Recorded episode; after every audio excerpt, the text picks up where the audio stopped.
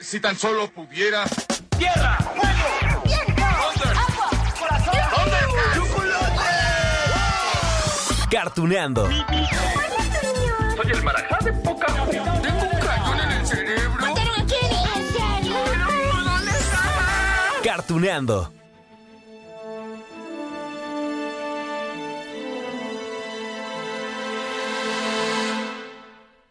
Hola, hola amigos de Cartuneando.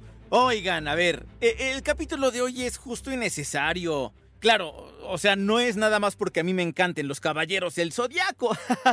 no, hombre, sino porque les tengo una entrevista que, miren, nos va a responder algunas dudas.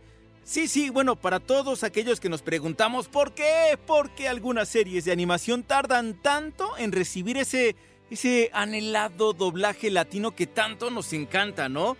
Miren, la entrevista es con el gran, que ya platicamos con él, el gran Yamil Atala, que escucharon por ejemplo en episodios anteriores de El Laboratorio de Dexter, La Vaca y el Pollito. Claro, claro, es que el talento de Yamil es tan grande que además de haber trabajado en diferentes series de Cartoon Network, que algunos dicen que Dios lo tenga en su santa gloria, que porque pues, ya se está muriendo Cartoon Network, bueno, se supone que se va a fusionar. Ya veremos cuál es el resultado. Bueno, aparte de trabajar Yamil en Cartoon Network, pues bueno, también dio voz a estos personajes que llegaron a México desde los años 90, o si no un poquitito antes, y que vienen directamente desde Japón. A ver, estoy seguro que ahorita que escuchen el siguiente fragmento, uf, enseguida van a recordar el personaje que interpretó Yamil Atala en Saint Seiya, Los Caballeros del Zodiaco, y ya de ahí nos arrancamos con todo lo que les tengo que decir, que es mucho. ¿Listos? Va. Muéstrame lo grandioso que es el poder de un caballero dorado. Créeme, será un gran placer. ¡Surge!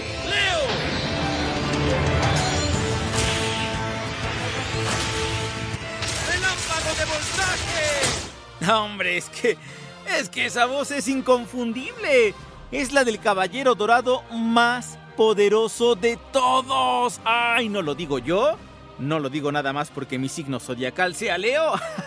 no, hombre. Así lo dice Yamila Tala. Al rato lo van a escuchar. Y además, Ayoria de Leo es el protagonista de ese spin-off que, ahora vamos a repasar. Alma de Oro. Ok, a ver. Todos los caballeros dorados son muy poderosos. Sí, está bien, ¿no? Y al final todos se unieron por la diosa Atena. Mm, no sé si se acuerden, seguro sí, pero antes de su muerte, pues se lograron unir. Ya ven que había algunos que eran como malos y todo esto, ¿no? Bueno, ¿se acuerdan de esa escena, amigos? Sí, en la saga de Hades, por supuesto, allí en el Muro de los Lamentos. Ay, la muerte de los santos de Oro era, era necesaria porque pues era la única forma, sacrificándose, de poder derribar ese muro y llegar entonces a los campos elíseos, ¿no? Para rescatar a Saori. Uf, ay, ya los quiero ver llorar como yo. Pero bueno, primero, antes de llorar, vamos a recordar, bueno, es que también esto es muy emotivo, vamos a, vamos a escuchar esto. Eres tú, Ayoros, hermano. Ayoria, has peleado con coraje y protegido siempre a Atena. Mi querido hermano, quiero decirte que me siento muy orgulloso de ti. Hermano.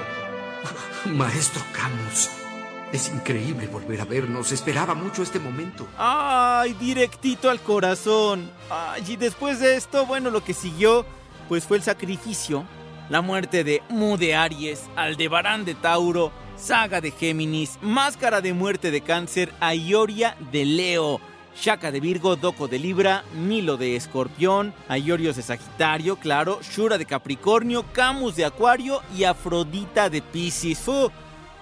Ay, bueno, antes de morir, pues digamos, exclamaron por última vez sus poderes. Y, así fue como defendieron a la Tierra. Escuchen esto.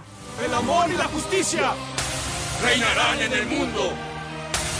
Donde depositaremos toda nuestra alma y nuestra energía. ¡Arte al máximo! ¡Nuestro valioso cosmo dorado! ¡Un rayo de luz iluminará mundo de oscuridad! Ay, amigos, les prometo que la primera vez que vi este capítulo, sí, no, hombre, sí, sí lloré. Es que, amigos, de Cartuneando, ¿a poco no se pone la piel chinita? Bueno, hasta el gallo se me sale. Uf, y tenía que recordar con ustedes, pues, esta escena. porque la muerte de los Caballeros Dorados es lo que marca justamente el inicio de este spin-off de Alma de Oro. Aquella, miren, fue la única vez que todos los santos de Atenas revivieron, los santos dorados. Aunque fue por poco tiempo, recuerdan ustedes, ¿no? Eh, Tenían una misión especial en Asgard. Lo que pasa es que Hilda de Polaris, pues ya había dejado de gobernar aquellas frías tierras, ¿no? Y entonces el representante, el nuevo representante de Odín en la Tierra, ¡ay! es un ser malvado, un ser, maldito. Y entonces, bueno, solamente busca la destrucción, la guerra, es él. Creían que no estaba al tanto del alcance de cada uno de sus míseros ataques. En cambio, ustedes no se han dado cuenta de lo destructora que es la lanza de Gungnir. Y claro, por eso es que los Caballeros Dorados tienen esta nueva misión en la Tierra, en Asgard. Literalmente, bueno, su tiempo estaba contadísimo. Mientras transcurrían las horas allá en Asgard, eh, unas marcas negras que tenían por todo su cuerpo se iban haciendo más grandes, más grandes, más grandes. Y eso solo significaba que el tiempo pues se les estaba terminando, poco a poco. Y cuando las doce armaduras resuenan, su poder es tal que afectará tu pulso, aunque solo sea por un momento. Ustedes fueron absorbidos por Yggdrasil. Fueron despojados de sus vidas. Calma, te sugiero que no te adelantes. Hay algo de lo que no estabas enterado. La realidad, amigos, es que este spin-off fue, ah, fue corto. Ah, tuvo 13 episodios. Mira, poquito pero sustancioso y bien padre, eso sí, ¿no? Sí, tuvo mucho éxito. Digamos que, que, que, aunque no es canon, la historia pues gustó a todos los seguidores. Bueno, por lo menos a mí me encantó y sé de muchos otros que también. Es que miren, aquí es donde cabe decir que Saint Seiya o los Caballeros del Zodiaco, como lo conocemos acá en México, pues ha sido un anime lento. Exitoso, sí, bueno, mega exitoso. Yo soy mega fan, pero es que hay que reconocer que la adaptación del manga al anime uf, va más rápido una tortuga, dirían, ¿no? Imagínense, el manga tiene 37 años. Sí, en serio, 37. Y, en todo este tiempo no se ha podido adaptar toda la historia.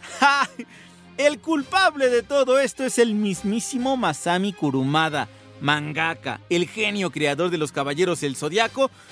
Digamos que, que su virtud para nada que es el rigor, ¿no? Sobre los tiempos en sus creaciones. Y, además, bueno, la empresa Toy Animation, que es la que pues ha hecho todas las adaptaciones, pues, prefiere mejor dar paso que si a historias alternas, a spin-off, a películas, todo ese material que no es canon, pero bueno, todo con el objetivo de no dejar morir la franquicia. Ay, miren, eh, si esto no es nuevo, ya saben ustedes, ¿no? Por ejemplo, la saga de Asgard no es canon. No, no estaba en el manga. Surgió por allá de los 90 en Japón, pues porque ya el anime estaba alcanzando a las publicaciones del manga, y entonces para no quedarse sin una historia que adaptar, pues decidieron agregar la saga de los dioses guerreros con Hilda de Polaris. Y sí, a muchos nos gustó, nos encantó. Es esto, bueno, es que yo, yo, amo desde la música, escuchen. Polaris, mi estrella fatal.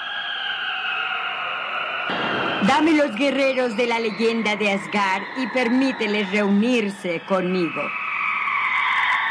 El guerrero más valiente, Siegfried. Y miren, como esa saga de Asgard funcionó tanto, pues el señor Masami Kurumada pues se volvió un experto, sí, pero en eso de vender los derechos de su obra para que otros más pues crearan todo tipo de historias alternas, ¿no? Digo, al fin las mitologías griega, latina, escandinava, eh, todas las mitologías que están en el mundo pues son una fuente inagotable de personajes y combates y entonces así es como hemos tenido Saintia Show, que es este anime y manga protagonizado por guerreras mujeres. Oh, ah, y también está esto de la obertura del cielo, esa adaptación de Netflix. Oh, eh. También, bueno, que ya ni siquiera es de Netflix, ¿no? Ya le dio cabida allí Crunchyroll. Está Omega también, donde los caballeros de bronce ya son don caballeros de bronce, dones, mejor dicho, porque son muchos. Eh, sí, es que ya son señores. Entonces también está Alma de Oro. Está una versión también allá en Francia. Bueno, les digo que todo esto es porque el señor Kurumada es bien lento en eso de la creación de los nuevos números del manga. Es la historia oficial, sí. Desde hace, bueno, muchísimos años, ustedes lo saben amigos, muchos años, se ha querido adaptar esta saga llamada Next Dimension. Imagínense, apareció en 2006, o sea, hace más de 15 años. Van 13 números apenas del manga. Y entonces, como no ha llegado a su fin Next Dimension, pues entonces en Japón son bien cautelosos en, en hacer la adaptación. O sea, porque Toy Animation está bien apuntada, claro. Pero pues, ¿qué tal que se quedan a la mitad? O sea, ¿qué tal que van adaptando a buen ritmo todos los capítulos hasta el volumen 13 y se paran allí y tienen que pasar otros 10, 15 años para terminar la adaptación? O sea, eso pasó justo con la saga de Hades. Miren, miren, la historia es fantástica, ¿eh? esto de, de Next Dimension, ¿no? Los caballeros de Atena, los de bronce, tienen que hacer un viaje al pasado. Imagínense al pasado 200 años atrás para salvar a Seiya. ¿Por qué? Bueno, ¿se acuerdan ustedes que en el combate contra Hades es atravesado por su espada, ¿no? Y entonces, bueno, la está pasando hoy muy mal. ¿Se acuerdan de ese combate contra Hades? Uf, vamos a recordarlo. Es tan inquietante como la profundidad de un lago. Siento gran tristeza. ¿Qué? Ustedes, los seres humanos, no conocen los límites y las posibilidades de su propio cuerpo. Desatan terribles desastres. Y ahora no están satisfechos con el planeta Tierra. ¡Qué combate tan emocionante! Y aparte Hades como habla así, ¿no? Ah, malditos humanos. Bueno, con las armaduras divinas, los campos elíseos, todo. Bueno, pues les cuento, así nomás como adelanto, que la saga Next Dimension es demasiado emotiva porque se une a otro anime basado en los Caballeros del Zodiaco que también pues fue el resultado de la venta del señor Masami Kurumada de sus derechos para crear otra cosa, ¿no? Pero le gustó tanto que dijo, ah, claro, vamos a crearlo. ¿Se acuerdan de Lost Canvas? Claro, Sí, claro, Lost Canvas, que también es Atena, sus caballeros que están eh, en el combate anterior de Hades. Bueno, Next Dimension une esto. Atena y sus caballeros, eh, los que conocemos de siempre, desde hace treinta y tantos años, viajan al pasado, 200 años atrás, y allí entonces se encuentran con Tenma, el caballero de Pegaso que conocimos en Lost Canvas. Es él, miren. Bien hecho, Tenma. Te reconozco como caballero y te entrego esta armadura. Tenma, como nuevo caballero de Atena, prepárate para el día en que pelearás contra el rey del inframundo. Tienes que proteger a la tierra y a nuestra sagrada diosa Atena. No, no, no, no sea ustedes, pero a mí me emociona mucho saber que el universo de Saint Seiya es bastante extenso, que Dios nos preste vida y que se la preste al Masami Kurumada y a todos los de Toy Animation y, ay, por favor, ya que la hagan, ¿no? Es que sigue creciendo. Claro, sería más emocionante si se animaran ya a darle continuidad en el anime. Ah, pero eso se ve un poco lejano. Ojalá me equivoque. Eso además del punto inicial de este capítulo en Cartuneando, amigos. Es decir, que muchas veces se tarda, uff, eternidad en ese proceso de doblaje. Pues para ver nuestras series favoritas con las voces que siempre hemos escuchado. Miren, ahorita les va a contar al respecto nuestro mega invitado de hoy, Yamila Tala. Mientras, ¿qué les parece que recordamos una vez más a Ioria de Leo en Alma de Oro? Te lo suplico, Ioria. Por favor, acepta pelear a mi lado. Espera. Los caballeros dorados de Atena estábamos en el inframundo peleando contra Hades. Sin embargo, durante la batalla yo morí. Aún lo recuerdo. Al destruir el muro de los lamentos del inframundo, todos perdimos la vida. Ok, ok amigos. Antes de ir a la entrevista, que les prometo estará muy interesante, nomás les voy a dar un, par de ejemplos, ¿no? Con esto de, de, lo tardado, que son las voces en los doblajes, muchas veces, no siempre. Sakura Card Captor, ¿no? Tiene esta nueva saga que se llama Clear Card. Y salió hace más de 5 años. Sí. Y se supone que ya había negociaciones para hablarla al español. Ya le habíamos dedicado un capítulo aquí en Cartuneando porque habíamos entrevistado a Memo Aponte, que iba a ser una de las voces que iban a estar allí, junto con Cristina Hernández, ¿no? Bueno, pues seguimos esperando a que eso suceda. Y también está el caso de Naruto. Ya ven que se tardaron añísimos en tardar eh, en retomar el doblaje. Bueno, en fin amigos, para despejar estas dudas, los invito a escuchar esta nueva charla con Yamila Tala, Ayoria de Leo. Bien amigos de Cartuneando, pues estamos ahora con Yamila Tala, que miren, no necesitaría mayor presentación, pero por supuesto que lo tengo que hacer, porque es un hombre que eh, lo han visto, porque claro que también actúa sobre los escenarios, pero lo han escuchado también. Eh, ya sea en algunas series animadas, en telenovelas, en películas live action, con todo tipo de personajes. Ahí anda con algunos. Allí está Dexter, ahí está Yoria de Leo. Le falta Piglet también. Bueno, le faltan muchísimos personajes. Pero bueno, un gustazo en primer lugar poder saludar a Yamila Tala que es un, un, gran actor. Yo les dije, tenemos a un archirrequete contra mega especial invitado para el día de hoy. Así que, Yamil, te saludo con gusto. Lalo, qué presentación, vaya, eh, totalmente inmerecida, déjame decirte, pero te la agradezco mucho. Mi ego se eleva y lo edificas mucho. Eh, el, el, el, ego se eleva como el cosmos, de ahí eleva. ¡Ah! exacto, y es el más poderoso, ¿eh? Hombre, bueno, ¿qué te digo? Cuando, cuando estaba revisando todos los datos para poder eh, hacer esta entrevista y tener todo a la, a la mano, yo dije, wow, es que esa Ayoria de Leo yo soy Leo, por supuesto que tenía que ser, ah, qué buena onda. por supuesto que tenía que ser así, el, el, más poderoso, ya lo decías. ¿Y en dónde tenía que caer la voz de Ayoria de Leo? Sino en Yamila Tala, que por ahí de los años eh, 90, cuando escuchamos Los Caballeros del Zodíaco por primera vez acá en México, tú ya llevabas una trayectoria de bastantes años, ¿no? Pues no tanto 10, nada más una década. Ok. Oye, pero lo que sí me encanta, eh, Yamil, y ya entrando a la plática justamente del doblaje, es que tú has estado en doblaje de actores hollywoodenses, de actores de todas partes del mundo, pero también en animación japonesa y en la animación que viene de Estados Unidos, cosa que es totalmente diferente. ¿Qué me cuentas, por ejemplo, de, de, estos personajes de, de, animación japonesa? Ayoria de Leo, por ejemplo, es un anime que, que hoy por hoy sigue siendo muy recordado. Hace, estamos en octubre, en septiembre fue un concierto acá en la Ciudad de México donde sonaron todas las, las melodías, ¿no? Y era una cosa preciosa y, y, seguimos esperando que todavía haya mucho más de los Caballeros del Zodiaco. ¿Qué me cuentas tú de este tipo de animación? Pues mira, estamos muy acostumbrados a la animación occidental, eh, que, que, bueno, tiene mucha diferencia contra la animación de, de, de Japón, ¿no? O de Corea. La, la, animación de ellos, bueno, déjame decirte como preámbulo que la, la, occidental tiene mucho que ver con contar historias, ¿no? Un poco como si fuera el cine norteamericano o el cine mexicano. Contar historias para que la gente simplemente se entretenga o, o pase un buen rato o sean palomeras o a veces hasta por negocio, ¿no? Y la animación japonesa tiene mucho de, la cultura japonesa y de transgredir todo lo que es nada más lo superficial. Se van al cosmos, se van a, la, mitología. Ahí hacen, por ejemplo, en Caballeros del Zodíaco, es, de verdad es una mezcla, es una ensalada de, entre mitología y fantasía y otras cosas que le hacen tan trascendental para sus seguidores. Y así es en general, la, la, la, no todo, por supuesto, ¿no? Hay unos que son nada más la, la belicosidad por la belicosidad, o así nos parece en Occidente, pero para ellos tiene una razón fundamental, que es simplemente acabar con el mal. Claro. No, hombre, es que sabes que ahorita comentabas esto de la mitología y tal. Yo insisto, yo, bueno, Los Caballeros del Zodíaco es como mi top, super top de, de todo lo que he visto en cuanto a animación. Ah, eres un conocedor.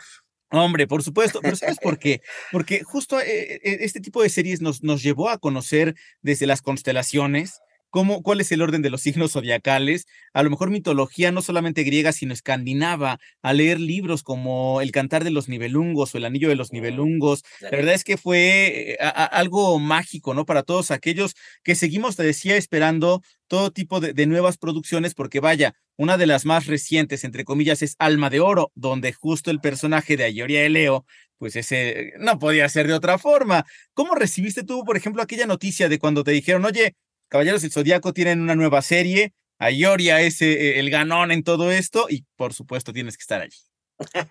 Fíjate que me pasó muy curioso. Antes de Ataque de Titanes, donde hago a, a, a Berthold, que es un personaje de los, de los monstruos, de los que comen a los demás, a los humanos, eh, habla muy, muy poquito, prácticamente nada. Hablan de él en toda la serie, pero prácticamente no, no habla. Pues antes de Berthold, el personaje que menos había hablado en, mi, en toda mi carrera era justamente el joven este a Yoria de Leo. Salía muy poquito y de hecho yo, ni sabía, no, no estaba enterado de, de, la historia ni de qué trataba, porque pues llegabas a el clásico, ¿no? Antes, aunque estuviéramos todos en el atril, pues llegabas a, a, a, grabar y se iban al loop donde tu personaje hacía sus ruidos o hacía los ataques y se, se acabó. Entonces no me enteraba de nada.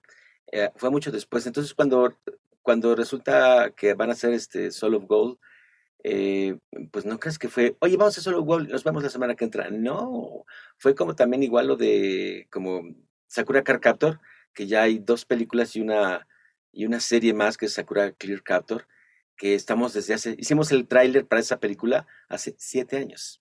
Seguimos esperando hacer la película y ya no digas la serie. Eh, pues más o menos lo mismo pasó con, con, con Alma Dorada, porque no pasó nada. Va a haber esta, está esta saga. ah, pues qué padre. Está esta continuación. Ah, qué padre. ¿Y cuándo? ¿Quién sabe?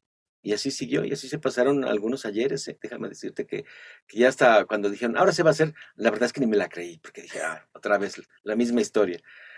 Pero dije, no, ahora sí, ya cuando me dieron el llamado dije, pues vamos a ver porque tú sabes que en este negocio ah, del, del, plato a la boca se cae la sopa. Entonces, pues fui y le empezamos a hacer y dije, oh, está hablando.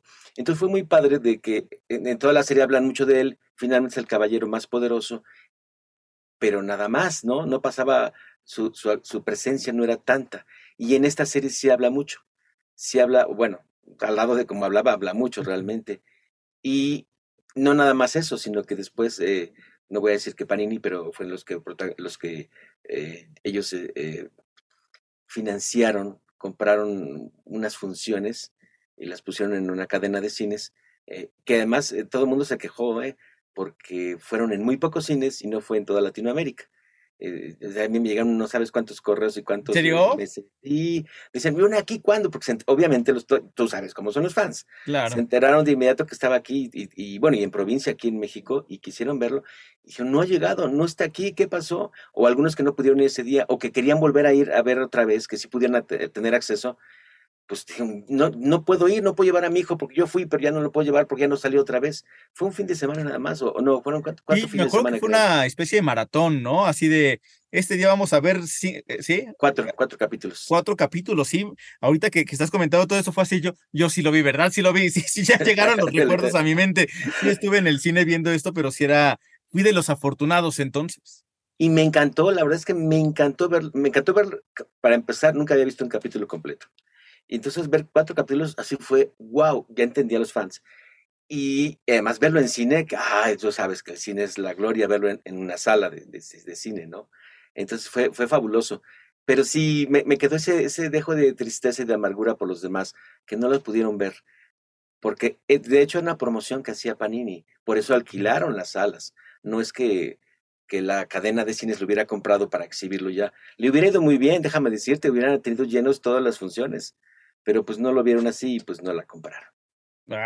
pero, eh, ¿sabes qué? Que algo pasa con los Caballeros del Zodíaco que eh, seguimos esperando, o sea, los conocemos desde hace más de tres décadas y seguimos esperando porque sabemos que la historia continúa y, justo queremos ver a todos esos personajes que nos han acompañado desde hace muchísimos años, ¿no, Yamil?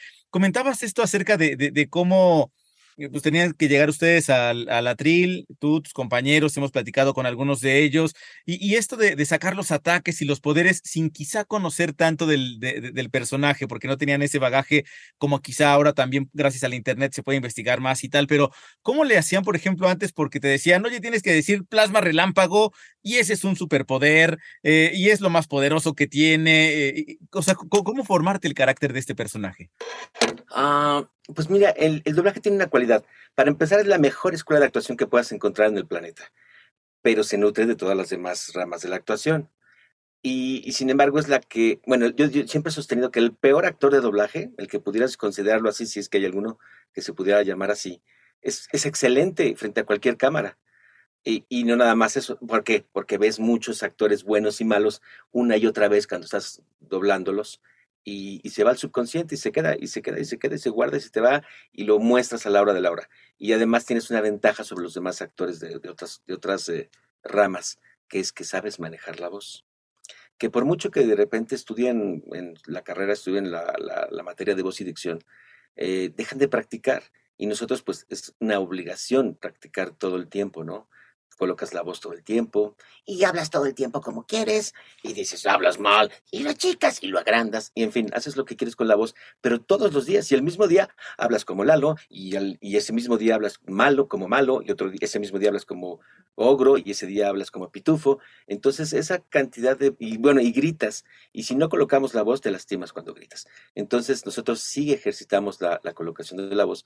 Y a los demás actores, salvo a los de teatro, por supuesto, se les pues se acomodan, yo creo que al micrófono, ¿no? Dejan que el micrófono trabaje para ellos y entonces pueden hablar despacio o pueden hablar como quieran, ¿no? Pero no por colocación, sino porque el micrófono trabaja para ellos. ¿Y por qué te estoy diciendo esto? Pues, ju- justo por todo lo que, lo que implica crear un personaje, ¿no? Como un caballero del zodiaco, Ah, por tienes ejemplo. razón. Entonces, perdona, Iterson. Gracias por el recordatorio. Entonces, es que soy así, me voy abriendo. Eso abriendo, es abriendo. bueno. Y entonces cuando, eh, bueno, en esta escuela tan maravillosa que es el doblaje, eh, no tienes tiempo como las demás ramas de crear un personaje, ¿no? Para cine de repente pueden ser seis meses, tres meses, y puedes crear tu personaje, construirlo, eh, destruirlo y volver a construir para mejorarlo, porque siempre todo es perfectible. Y en doblaje no, aquí tienes la obligación absoluta de todos los días, bueno, somos unos chismosos de lo peor, déjame decirte, porque nos la pasamos criticando a la gente, bueno, no criticando, estamos observando y decimos, ah, mira, este se para de esa forma y seguramente es, y les hacemos su historia todo el tiempo, es una, ah, yo creo que hasta inconscientemente lo hacemos, ¿no? Dices, ah, mira, ese camina así porque seguramente está mal de las venas. Mira, ese habla así porque seguramente tiene enfisema. Ya sabemos, y les preguntas y no- el 98% de las veces tenemos razón. Ya sabemos por qué, por qué son las cosas. Es decir, tenemos un arcón de, de personajes en, en el subconsciente. Y entonces a la hora que llega un personaje que te dicen, Lalo, este, tú eres un personaje en esta serie japonesa que mm, creo que es malo, o tal será bueno. Bueno, tú lo ves, así te dicen a veces, ¿eh? Guau. Porque a veces al, al director no le da tiempo también de, de- de- de ver, ¿no? Y entonces, o te dicen un esbozo general de la serie, pero no tan particular del personaje. Y entonces lo ves y te dejas guiar por lo que ves y por lo que está escrito. Afortunadamente, las traducciones son ya por gente que sabe más japonés o coreano o chino, porque antes, déjame decirte, No le digas a nadie. que, es era, sí, es que pues, los traductores hacían lo que podían, pero no era su especialidad el- el- los idiomas eh, eh, orientales.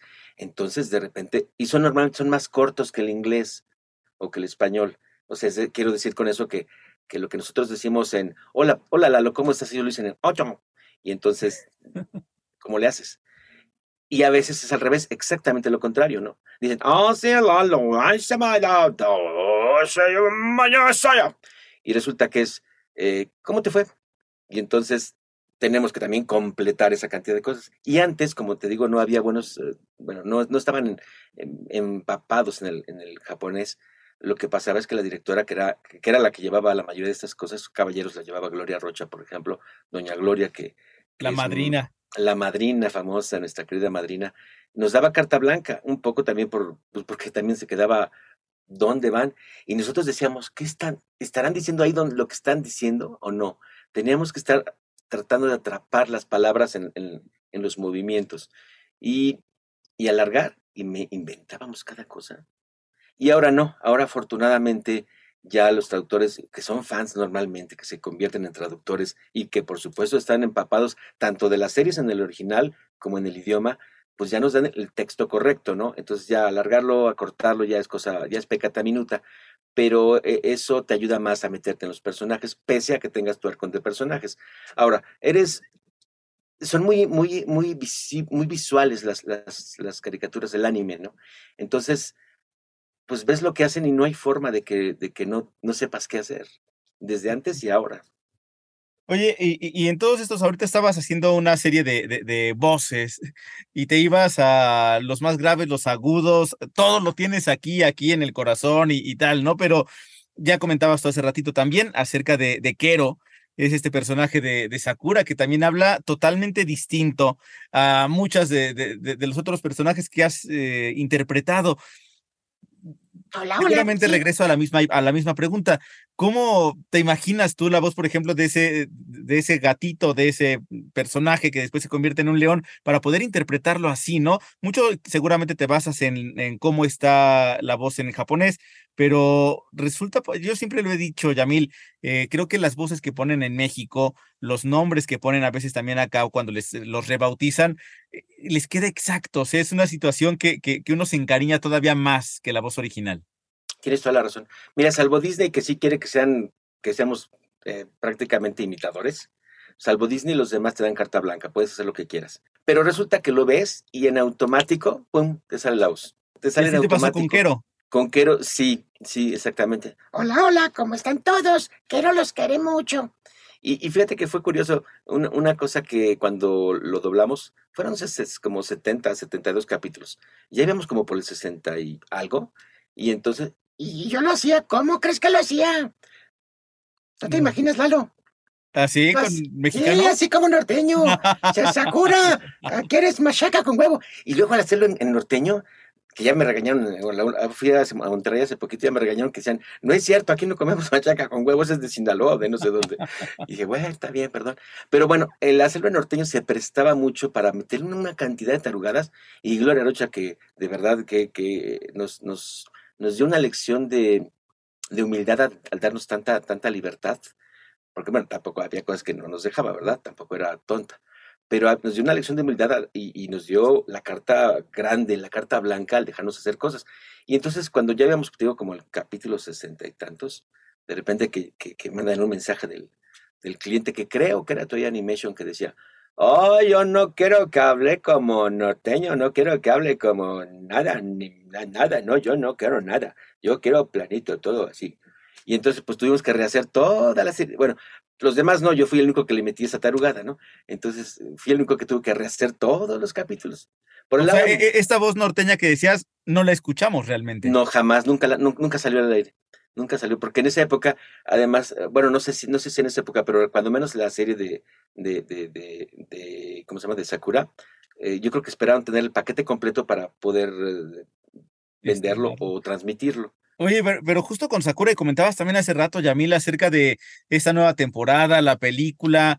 eh, platiqué hace, ¿qué? Como dos años con Cristina Hernández. eh, y ella me decía, no estaba toda entusiasmada, porque era creo que cuando estaba como con las negociaciones, em, creo que ya habían elegido a otro actor para que fuera, era Mem- Memo, Memo Aponte. Aponte, sí. Sí, ¿verdad? O sea, ya tenían la selección, pero ¿qué es lo que pasa? A veces, a veces uno le pregunta a ustedes, eh, actores de doblaje, como si fueran eh, lo- los que conocen todo y los que saben y, y tienen aquí todo sobre la mano, ¿no? Pero muchas veces los rebasa también esto, no es una situación de ustedes. Normalmente los fans saben más que nosotros. Pues, pues, se meten, buscan dónde, eh, dónde pueden encontrar más información y la encuentran. Y nosotros no, porque, vamos, no vemos ni lo que hacemos, de que no te da tiempo. Pero hasta donde yo sé, por eh, preguntando por aquí, por allá, o que me han preguntado también, en un principio me ha dicho que, que Cristina tenía los derechos y que eh, no había llegado a acuerdos con nadie. Después me dijeron que nada más era como la representante de alguien. Entonces, la verdad, no lo sé en cuanto a eso. Pero lo que sí sé es que no la han querido comprar. Eh, no sé, están esperando otra cosa o son otra generación que no la vieron, los que están en marketing, y no la aceptan. No la han querido comprar, ese es el problema. La quiso comprar en Perú, eso sí estoy seguro. Hay una, una televisora que tiene incluso dos centros o no sé si más centros comerciales grandotes, así como Perisur aquí y esas cosas. Tiene allá uno que está en el norte y uno que está en el sur. Y incluso tienen ahí el de nuestro querido amigo Jorge Vázquez, que tiene el Museo de, de Sencilla, que, que él tiene el, el- el récord Guinness por la colección más grande de, de cosas de, de, de- los caballeros del sí. Entonces, eh, él, él tenía su museo en su casa. Y entonces le dijeron, ponlo en forma aquí, te- y le están pagando por tener el museo, le dieron el espacio y le están pagando por tener el museo. Y ellos son los que transmiten también anime y cosas en Perú. Y son los únicos que se habían animado a comprarlo. Y no sé qué pasó en la negociación, eso sí no lo sé, pero tampoco, tampoco lo pudieron comprar. Pero eran los únicos que se habían animado hasta donde sé. Uy, y, todo- y es todo que es son como golpes duros, ¿no? Para uno como, como fan de todo esto. Me imagino que ustedes, si no son fans, pues sí se encariñan con sus personajes. Finalmente, eh, son de los más conocidos que quizá han interpretado y de alguna u otra forma también están esperando justicia para ellos y para que haya nuevas producciones y lo que ya hay se pueda doblar, porque no nos sabe igual. A muchos sí les sabe muy bien eh, escucharlo en japonés, pero yo insisto, lo que, lo que tenemos aquí en doblaje en México es una cosa espectacular y más hablando también de la animación para, bueno, del doblaje para animación. Los fans que me han tocado, que, saben japonés incluso, sí, o coreano, sí lo ven original. Te dicen, ya, ya lo vi, ya salió hace seis meses. Que lo que hace, lo que invalida lo de la confidencialidad, ¿no? Porque ah, te hacen que no, no digas nada, pero pues ya lo vieron todos. Pero aún así ellos, no importa que lo hayan visto en japonés, mueren por verlo en, en español de, de, México. Y pues es, sí, es que sí es, es parte de cómo hemos crecido, ¿no? Y eso nos da un apego a, escuchar las voces en español. Es que yo, por ejemplo, regreso a lo de Ayoria, a de Leo, ¿no? Que yo lo veía muy a principios de los 90 y que yo soy Leo y que entonces veía a Ayoria y, no había forma, o sea, para mí Ayoria tenía tu voz, pero yo sin saber que, que la voz de Leo pues era Yamila Tala, ¿no? Y entonces uno crece así, entonces cuando lo escuchas con una voz distinta, eh, sí, sí, te parte un poquito. Sí, y eso que en esa época eh, Yamil también dobló Caballeros eh, de Bronce y, bueno, todos doblamos a todos los demás caballeros también. ¿Tú crees? ¿A, quién más hiciste? Ya ni me acuerdo bien, pero bueno, sé que hice, sé que en algún capítulo hice a mi hermano, pues, ¿no? A este, a, a, Lloros. A Lloros, Y también hice algún caballero, creo que era de, de bronce o caballero de, acero, una cosa así. Pero es que hicimos varios, eh, finalmente éramos un grupito y nos, los directores que, fueron desde Jesús Barrero, Gloria Rocha, repartían y re repartían los personajes. Me, contaban, por ejemplo, que para Supercampeones eran siete actores nada más, y era si a ti te tocan cuatro y a ti otros cinco y así, ¿no? Y me imagino que eso pasaba con muchos, muchas series de animación. Como Pitufos, don Francisco, el señor Colmenero, tenía su, su, su grupo porque eso generaba lealtad. Y él, si te llamaba para hacer 50 loops o, 500 loops, ibas. Y se llamaba para hacer un loop un domingo, un jueves santo, a las 3 de la madrugada, ibas, porque ah, tenía un grupo que nos ponía en todo absolutamente, entonces generaba lealtad. Pero por lo mismo, tampoco metía mucha más gente, ¿no? Porque para poner a todos en todos lados era más complicado. Entonces, don Francisco, sí, los pitufos, pues por eso hicimos tantos pitufos, cada uno de los que hicimos pitufos.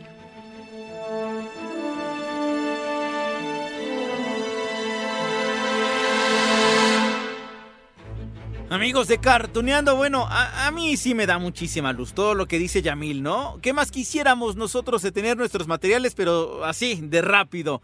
Es que ya somos altos consumidores de todo lo que nos encanta y como los caballeros del zodiaco cada vez hay más. ¿Qué les parece si en un próximo episodio vamos a platicar con un amigo que se llama Eder? Que bueno, es un experto, es, una enciclopedia en esto de Sensei, ya se sabe todo de los caballeros del zodiaco y entonces lo vamos a invitar para que nos cuenten dónde va todo esto, ¿no? En dónde va el manga, que si Ofiuco, el caballero dorado número 13, sobre este manga francés. Bueno, hay tantas cosas que mejor lo platicamos con él. Mientras tanto, amigos de Cartuneando, yo les dejo un gran beso, un gran abrazo y nos escuchamos en la próxima de Cartuneando.